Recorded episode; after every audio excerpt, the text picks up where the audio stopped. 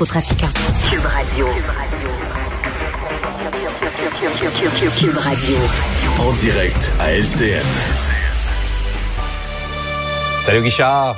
Salut, et quelqu'un me dit que tu allais te faire vacciner aujourd'hui, c'est vrai?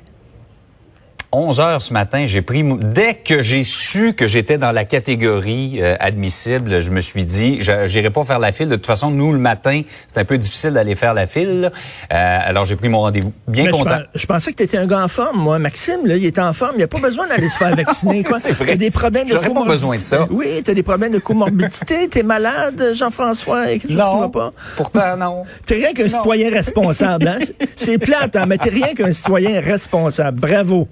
Bravo. Tu vas te mieux sentir, je te dis. oui, ça, ça doit, j'ai très hâte. Euh, on revient sur ce jugement sur la loi 21, Richard. Un jugement qui, dans le fond, ne satisfait personne. Euh, oui, je, je vais l'expliquer. Là, c'est quoi ce jugement-là là? Regardez, ça, c'est le Québec. Ok, là? écoute, ça, ça pue en studio, c'est écœurant. Mais il faut ce qu'il faut. Alors, ça, c'est le Québec. La loi 21 s'applique sur tout le territoire québécois, sauf là où il y a des trous. Les trous, ce sont les commissions scolaires anglophones. Vous voyez, ça, c'est des trous. Alors, si vous êtes dans une commission scolaire francophone, vous êtes dans le fromage, OK? Vous, la loi s'applique à vous. Mais si vous êtes un enseignant anglophone, vous tombez dans le trou du fromage. Et la loi ne s'applique pas à vous. Alors là, non, mais c'est quand même... Pouf! Alors, c'est quand même assez particulier où tu as, deux catégories de citoyens au Québec. OK, tu as une loi sur le territoire québécois, mais si tu es professeur anglophone, ça s'applique pas à toi. Imagine-toi, mettons, qu'on dise aux, automobilistes anglophones, vous, les, lois concernant les limites de vitesse, vous pouvez les dépasser. Tu es un anglophone, mhm. tu peux aller jusqu'à 130 km à l'heure sur l'autoroute, c'est correct, mais un francophone, ben, on dirait ça n'a pas de bon sens.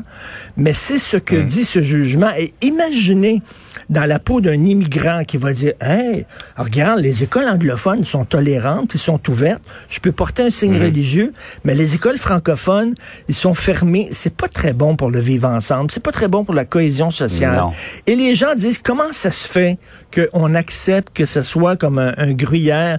C'est très simple, c'est que la Constitution canadienne garantit aux minorités linguistiques, c'est-à-dire les francophones hors Québec et les anglophones au Québec, de pouvoir recevoir un enseignement dans leur langue. Mais là, ce que je ne comprends pas, c'est que la religion, c'est pas la langue quand tu es un enseignant... On a comme étendu ça, ce qui est à la langue, à la religion. On a comme... Euh, c'est ça, ça va être testé par les tribunaux, ça. Ben exactement. Comme si on disait, vous savez, pour les anglophones, la religion, c'est important. Ça fait partie de leur culture. Les francophones, nous autres, s'en foutent de la mm. religion. Ils s'en foutent totalement. Mais pour les anglophones, c'est très important, la religion.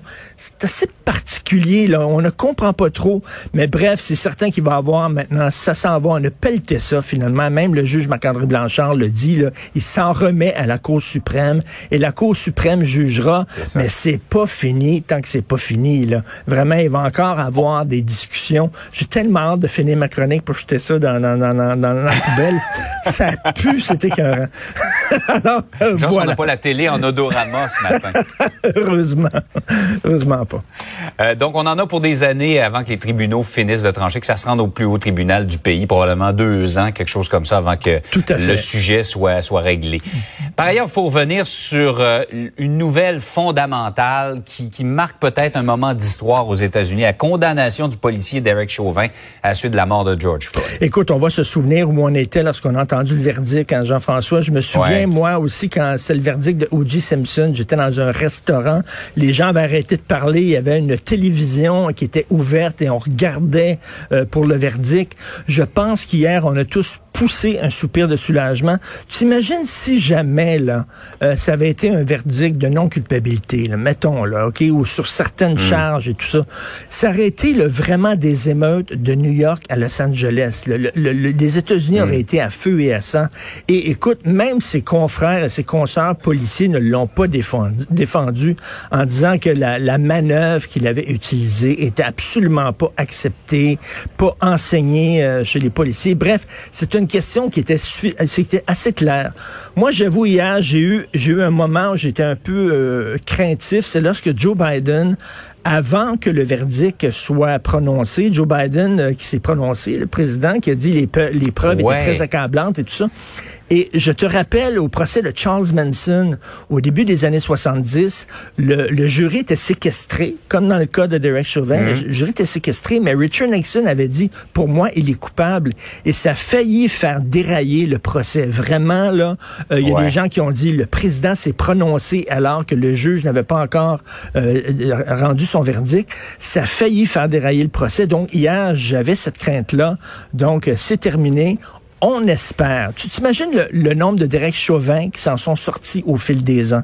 Hein? On espère qu'il va y avoir un changement de culture et hmm. lui va aller en prison pendant longtemps. Penses-tu qu'il va aller en prison? Euh, on sait qu'il y a une surreprésentation des Afro-Américains dans les prisons américaines. Hein? Hmm. Euh, il risque de passer un mauvais quart d'heure. Je ne sais pas s'ils vont le mettre dans une cellule à ben, Généralement, ah oui, les policiers ont, euh, sont dans des sections à part, justement, à cause de leur profil. Ils pourraient être pris à partie par les autres. Il va être en isolement, euh, ce gars-là, pour les, les, prochaines années, les prochaines décennies, dépendant de la, la peine qui va être décidée dans, deux mois. Ben, bref, euh, je pense que c'était le verdict à rendre, parce que c'était assez clair là, que, bon, il était mort des suites de ça. Et concernant la loi 21, ben, le Québec est maintenant séparé en deux. voilà. Ça va être... ça va être comme C'est tellement une belle image, Richard. On a tout compris. Merci. Euh, bon vaccin. Bravo. Salut. Merci. À demain. À demain.